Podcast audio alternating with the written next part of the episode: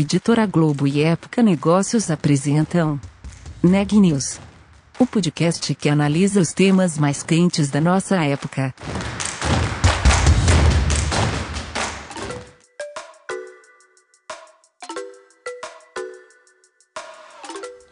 Oi pessoal, tá começando mais um Neg News, nosso podcast com uma cobertura especial da pandemia do novo coronavírus.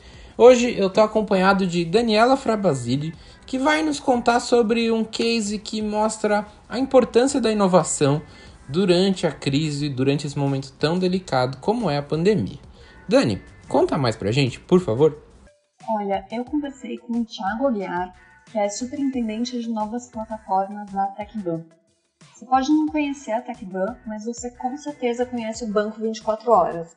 E a TechBan é a gestora dos ATMs da rede. É, na conversa, o Thiago me explicou sobre como foi fazer um hackathon durante a pandemia para desenvolver novos serviços, é, novas para entender as possibilidades do Open Banking. A TechBan também fez uma parceria com a Ozone foi pioneira é, no Open Banking lá no Reino Unido. Então eles também aprenderam bastante sobre a experiência inglesa e trouxeram aqui para o Brasil alguns desses aprendizados. Vamos ver a entrevista? Bom, queria começar falando sobre a Ozone, sobre como que o que da experiência que eles tiveram lá no Reino Unido com o Open Bank vocês conseguiram aproveitar aqui no Brasil. Legal. Então tá. Bom, a Ozone é uma parceria que a gente fez é, justamente com eles para acelerar o time to market né, da plataforma da TechBan uh, eh, para ser oferecida para instituições que estão participando do Open Banking. Então, a gente sempre parte do, do pressuposto que a gente pode ter alguma solução que tem experiência, que já está validada no mercado, por que não fazer uma parceria? E aí precisa, a gente tem toda uma necessidade de fazer uma tropicalização uh, dos sistemas, enfim, aqui de acordo com o padrão que vai ser ainda colocado pela convenção do Open Banking no Brasil. Mas isso nos primeira questão importante é entender que a Ozone hoje ela é o sandbox regulatório da entidade de implementação do Open Banking no Reino Unido. Então, uhum. existem já 240 participantes do Open Banking no Reino Unido que estão usando a plataforma, que usam ela constantemente, diariamente, então ela está super testada e aprovada. Então, para nós, isso é, dá uma garantia de que é, o trabalho que a gente vai fazer aqui já, já teve uma experiência prévia e, e funciona muito bem. É, as pessoas que criaram a Ozone são né, os fundadores, tanto o Chris uh, Michael, o Rio Davis, o Fred, são as pessoas que trabalharam no, na Open Bank Implementation Entity, fazendo toda a padronização das APIs e, e trabalharam muito intensamente nisso. Então, tem uma experiência é, muito grande em Open Bank. Então, é uma plataforma é, das poucas no mundo, né? Conheço talvez de repente outras duas é, que sejam que estejam trabalhando especificamente, acho que uma na verdade, ela só trabalha com Open Banking. Então isso para nós é, é, a gente ganha uma experiência né, de acerto e erro que a gente não vai precisar ter. Então eles já passaram por esse, essa fase de MVP, já testaram, já pilotaram, já, já erraram, já acertaram e aí viraram uma plataforma uh, em produção lá, lá no Reino Unido. E aí a gente traz eles para uma parceria com a TechBan, que nos dá, uh, né, acho que uma robustez uh, dessa, dessa oferta que a gente está fazendo para o mercado. Né? Eu queria que você me explicasse o que, que o Open Bank abre de oportunidades para a TechBan. É, quando você vai tirar um dinheiro né, no nosso caixa, na hora que você colocou o seu cartão, né, ali a, a, mensagem é criptografada, mas a gente está conversando direto com o host do banco. Então a gente vai lá, olha, a Daniela tá, quer dizer, a gente não sabe que é a Daniela, mas tem um cartão uhum. aqui de número tal, não sei o quê, enfim, a gente também nem sabe o número, a gente só criptografou essa mensagem mandou, falou, olha, tem uma pessoa aqui que, tá, que é do seu banco, e isso volta para a gente. Não tem nenhum intermediário no meio dessa relação. Uhum. A gente tem essa mesma conexão com mais de 100 instituições financeiras. É, então, isso né, de tecnologia, a gente pode aproveitar todas essas conexões para colocar a plataforma de Open Banking e aí fazer exatamente aquilo que a gente faz hoje no, no meio físico, né, com ATM, a gente vai fazer no meio digital.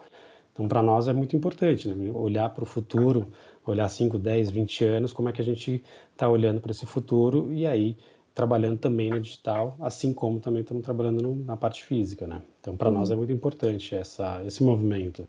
E acho que é um movimento também natural, da, né? Haja vista, a gente já está conectado com, com um mundo bem grande aí de instituições, né? Uhum. Queria que você me explicasse é, um pouco mais no detalhe como que funciona essa, essa plataforma que vocês estão desenvolvendo e oferecendo para os bancos parceiros da TecBan.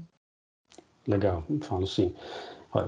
Então, assim, tem, tem algumas coisas que o banco precisa fazer, né? Então, para ele poder estar em conformidade. Então, a gente está, no primeiro momento, existe uma legislação, né? enfim, uma regulação que o Banco Central colocou, uma resolução, e aí os bancos precisam é, liberar acesso para as outras instituições aos dados, tanto cadastrais, né, da Daniela, quem é ela, filiação, seu nome, onde você mora, enfim, tudo isso. Isso é um dado muito importante, né, porque quem uhum. melhor do que o banco para conhecer você de verdade, né? Ele que sabe onde você mora, ele te manda extrato, enfim, mandava extrato. Então, uhum. isso é uma informação muito valiosa. E também sabe aqui, e também sabe o que você transaciona, né? Teu extrato, teu saldo, teu cartão de crédito, você tem financiamento, não tem, enfim, são várias informações que ele tem que abrir. Uhum. Para fazer essa abertura, precisa ter uma, uma tecnologia bem robusta por trás. Então, na hora que chegar uma instituição, você, por exemplo, vai estar num, numa outra instituição financeira, num aplicativo, enfim, vai falar assim, olha, eu quero saber um pouco mais da Daniela para oferecer um empréstimo, você vai comprar um carro, por exemplo. Então, né, essa instituição vai chegar no teu banco e vai falar, olha, eu estou aqui com a Daniela. E aí, nesse momento, precisa ter uma troca, uma conversa, né? Então, a gente faz essa gestão desse consentimento, então, uhum. É, foi a Daniela mesmo que, que deu esse acesso, que está dando esse consentimento. Ela deu para quê? Ah, para acessar o, sei lá, histórico do cartão de crédito dela, mas por um mês, ou por um dia, ou por um ano. Então, tudo uhum. isso precisa estar tá em algum lugar controlado. Então, precisa gerir esse consentimento. Isso é super importante. Para que, de repente, aquele aplicativo que você fez, você, você autorizou porque você estava numa loja, você foi fazer uma compra, aí você falou, ah, deixa eu ver se de repente tem um, alguma coisa melhor para mim. Não, então você quer que, que aquele aplicativo acesse uma vez só para o teu saldo. Então, isso precisa ser é, gerido e na medida que, que, isso aconteceu, passou, precisa ser cancelado essa, essa, esse consentimento. Então, essa é uma uhum. parte muito importante que os bancos estão, né, enfim, é, bem preocupados. Como é que a gente faz isso? Como é que faz isso? Né, não tem, isso não existia, então agora precisa ter. Então, a nossa plataforma, ela faz isso. Ao mesmo tempo, ela faz uma administração, ela gera relatórios, né, de consumo de API, de como é que está também a performance, a eficiência dessas conexões, se tá, isso está tá funcionando, está funcionando. Então, isso também é uma outra parte importante. É, tem uma parte de gerenciamento da autenticação. Então, será que foi a instituição A realmente ela está autenticada, ela está válida para estar neste ecossistema de Open Banking e para solicitar a informação da Daniela? É, isso também é uma parte importante. Então, é a gestão né, de token, de um fluxo de autenticação dos participantes. E aí tem umas coisas que são um pouco mais, é, mais técnicas, enfim. Uhum. Então, tem um, uma, uma, gestão né, de, de, APIs, então, um gateway de APIs. Então, tem todas essas conexões, ah, a API de dados cadastrais, a API de dados transacionais, do extrato, de câmbio, de investimento, de previdência, são várias APIs.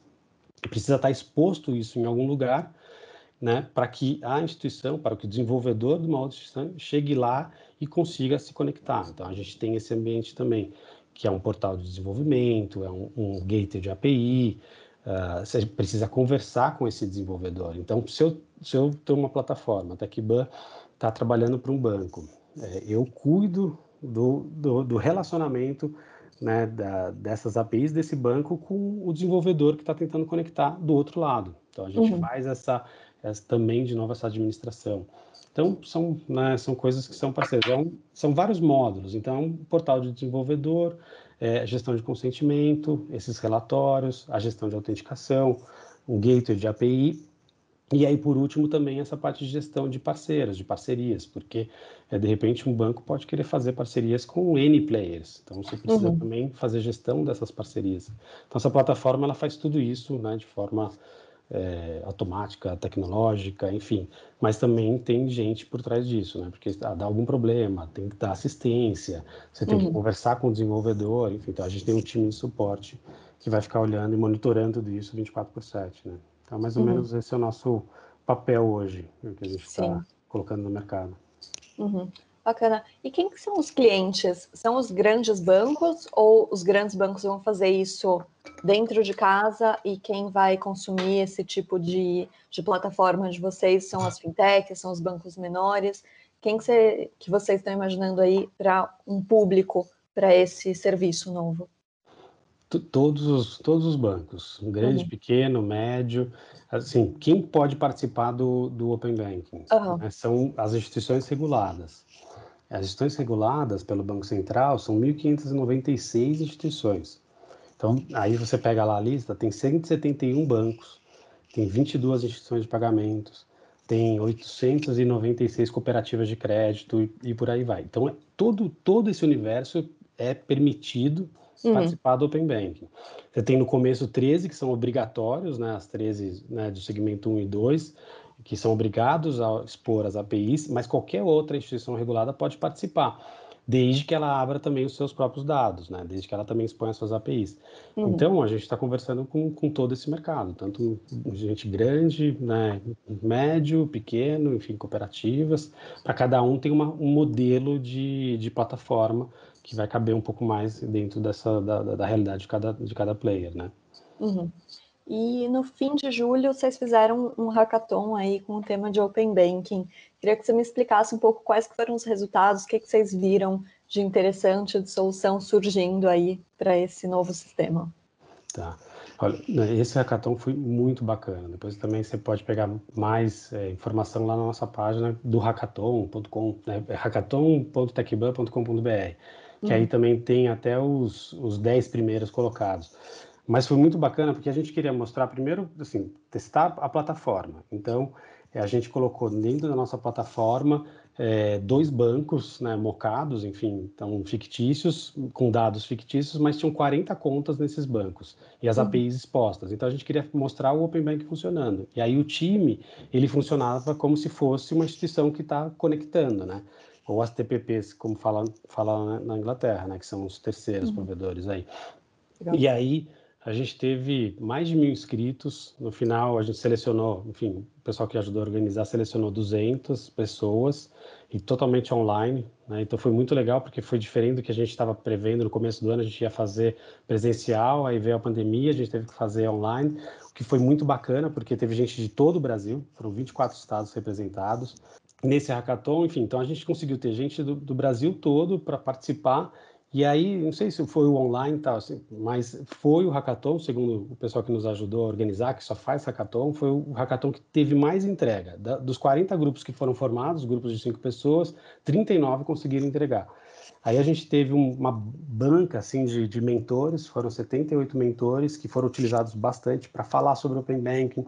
A gente teve várias lives até começar o hackathon explicando o que é Open Banking, explicando o que é a plataforma então isso deu muita robustez, assim, muito conhecimento para a galera, né? Então e aí eles conseguiram criar coisas de open banking bem bacanas. Então saiu um monte de produto interessante, que é o que mais legal é que quando a gente fala de open banking, nós, enfim, bancos, você pega a convenção, Febraban, você está falando sempre um aspecto ou regulatório, né, de olhar a regulação, Banco Central, ou de plataforma tecnológica. Mas eles não, eles foram para o pro problema, assim, o que, que eu resolvo uhum. com esse negócio, né? Porque o cliente final, eu, enfim, você como cliente final, a gente não precisa saber o que é Open Banking. Assim como você não sabe o que acontece quando você entra e sai do Uber e, e pagou, ou você uhum. faz o login em alguma coisa, em algum aplicativo usando uma API do Facebook, por exemplo, seus dados cadastrados no Facebook, você não sabe por trás tem uma parte de tecnologia.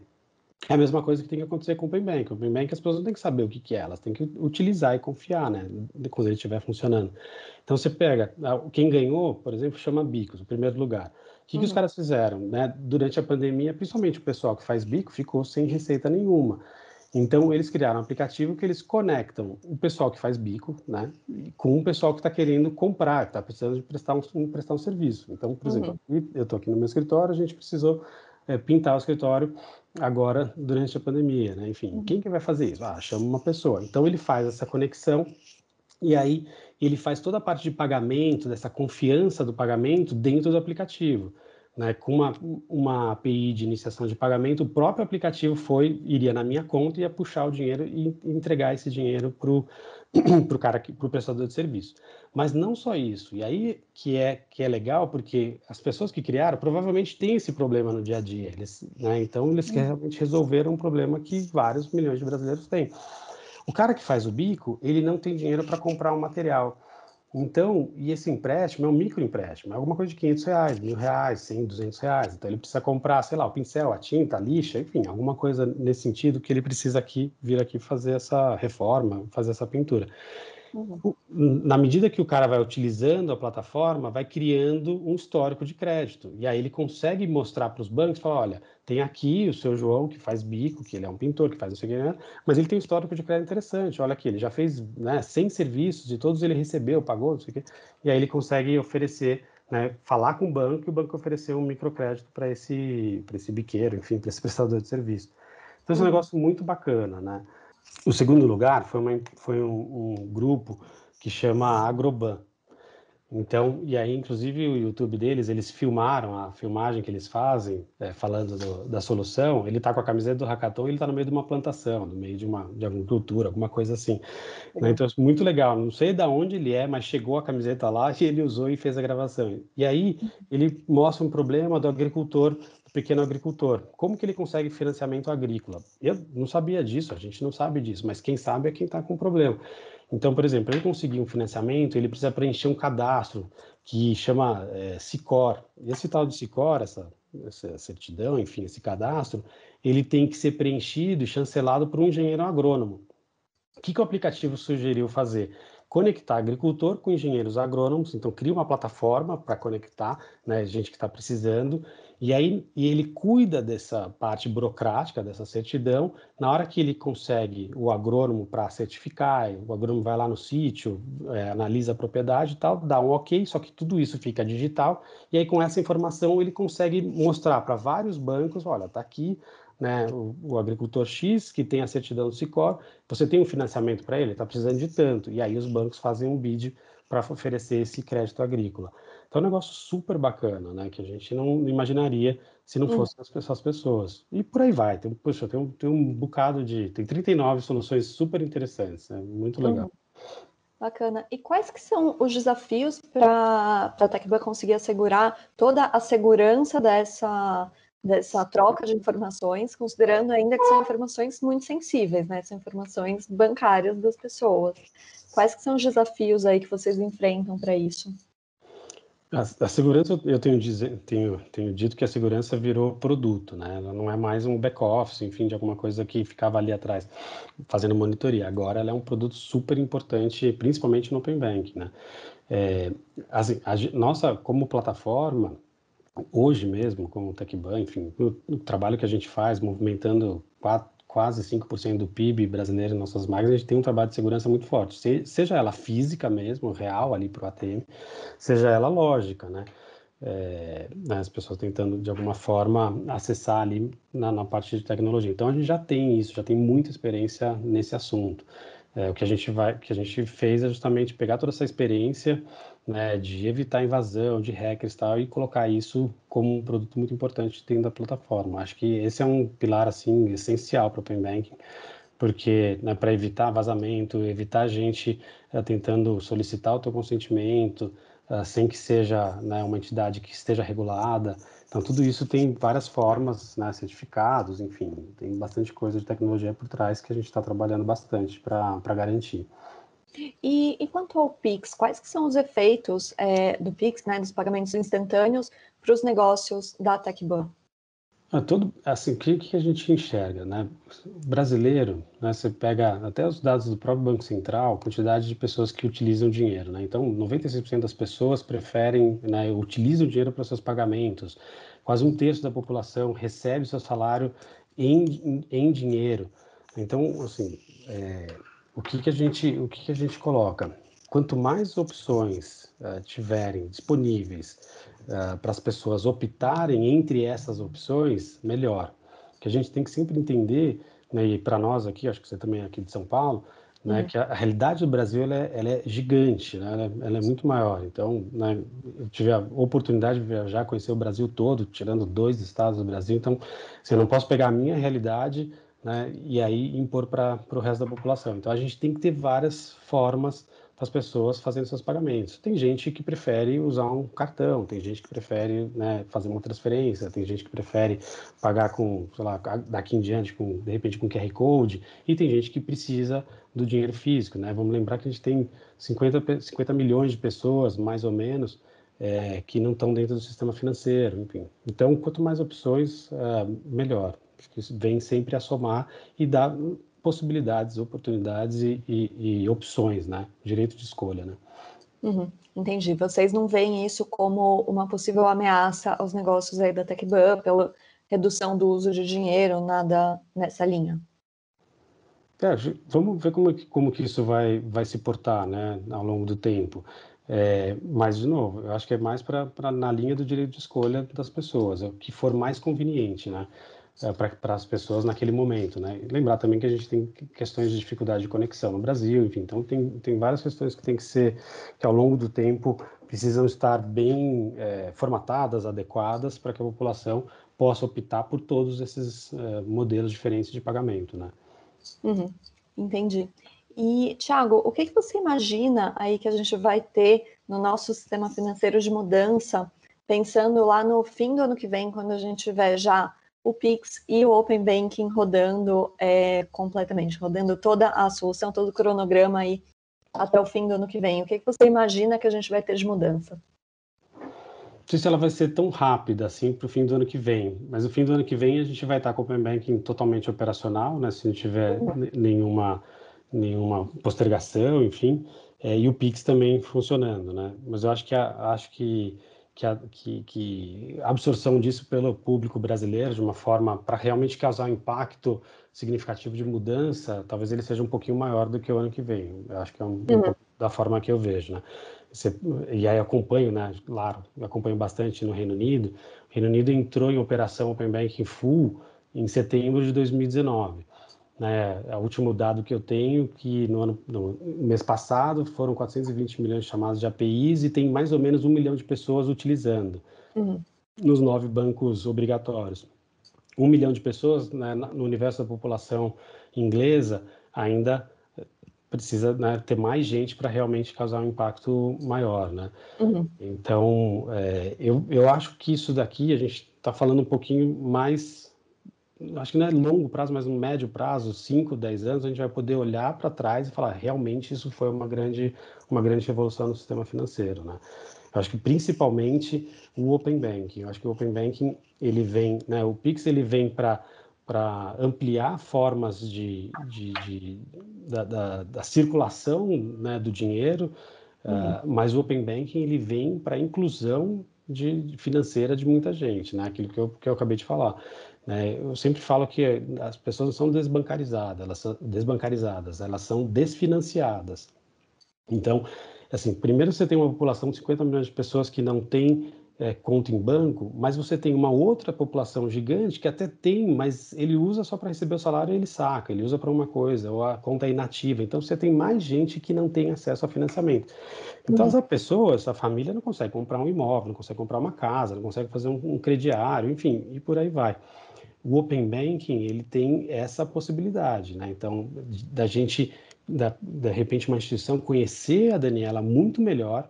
Então, imagina um banco fazendo uma parceria com uma fintech que tem inteligência artificial, que tem um score de crédito diferente, uma, um data, uma análise de dados bem mais, né, uma bem aprimorada, que pode né, não só olhar para os seus dados bancários, mas de repente olhar também para o seu perfil em redes sociais, enfim, te, te dar um crédito, oferecer algo bem diferenciado, né, um microcrédito, um seguro dinâmico, enfim, vai ter muita coisa que vai surgir que aí sim essas pessoas vão ver utilidade de ser eh, de entrar no sistema financeiro, né? Então acho que a grande revolução está no Open Bank, mas eu acho que ele ainda ele ainda tem esse prazo de construção, de adoção pelas pessoas, né? Não é de um dia para o outro, né? Notícias do dia. A empresa alemã Zeiss, multinacional voltada à saúde ocular, lançou um aplicativo de realidade aumentada que permite às pessoas escolher armações para óculos de grau sem precisar sair de casa. O aplicativo usa uma tecnologia capaz de escanear o rosto do usuário em 3D. Ele cria um avatar realista com detalhes do rosto do consumidor. O projeto já estava nos planos da empresa, mas foi acelerado no final de março desse ano, justamente por conta da pandemia. E o Brasil foi escolhido para ser o primeiro país a receber inovação. Inclusive, o desenvolvimento do aplicativo foi feito em parceria entre funcionários brasileiros e alemães. A Universidade de São Paulo mantém-se como a brasileira mais bem colocada no Times Higher Education prestigioso ranking internacional de universidades. O Brasil aumentou sua participação no ranking, que também aumentou o número de universidades avaliadas, mas se mantém fora do topo das 200 principais instituições de ensino superior do mundo. A USP está no segundo pelotão, entre as 251 e 300 melhores universidades do mundo. A THE, né, o ranking, ele lembra que as circunstâncias provocadas pela pandemia do novo coronavírus vão ter um enorme impacto e já tem um enorme impacto sobre a educação superior global. Em nota, a organização falou: há preocupações reais de que bilhões de dólares de taxas estudantis internacionais sejam perdidas. Pode haver também um deslocamento permanente de fluxos globais de talento acadêmico. O último boletim do Conselho Nacional dos Secretários de Saúde mostrou que o Brasil tem hoje 4.091.000 mil 801 casos confirmados de novo coronavírus. O número de óbitos é de 125.502, o que nos deixa com uma taxa de letalidade de 3,1%. Por hoje é só, pessoal, e até mais.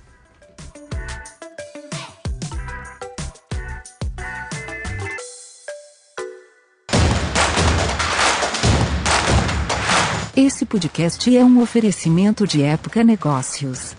Inspiração para inovar. Não deixe de conferir nossos outros podcasts. Presidente Entrevista Presidente. The Office. E os negócios da nossa época. Ouça, acompanhe, compartilhe. Vamos fazer deste podcast o nosso ponto de encontro.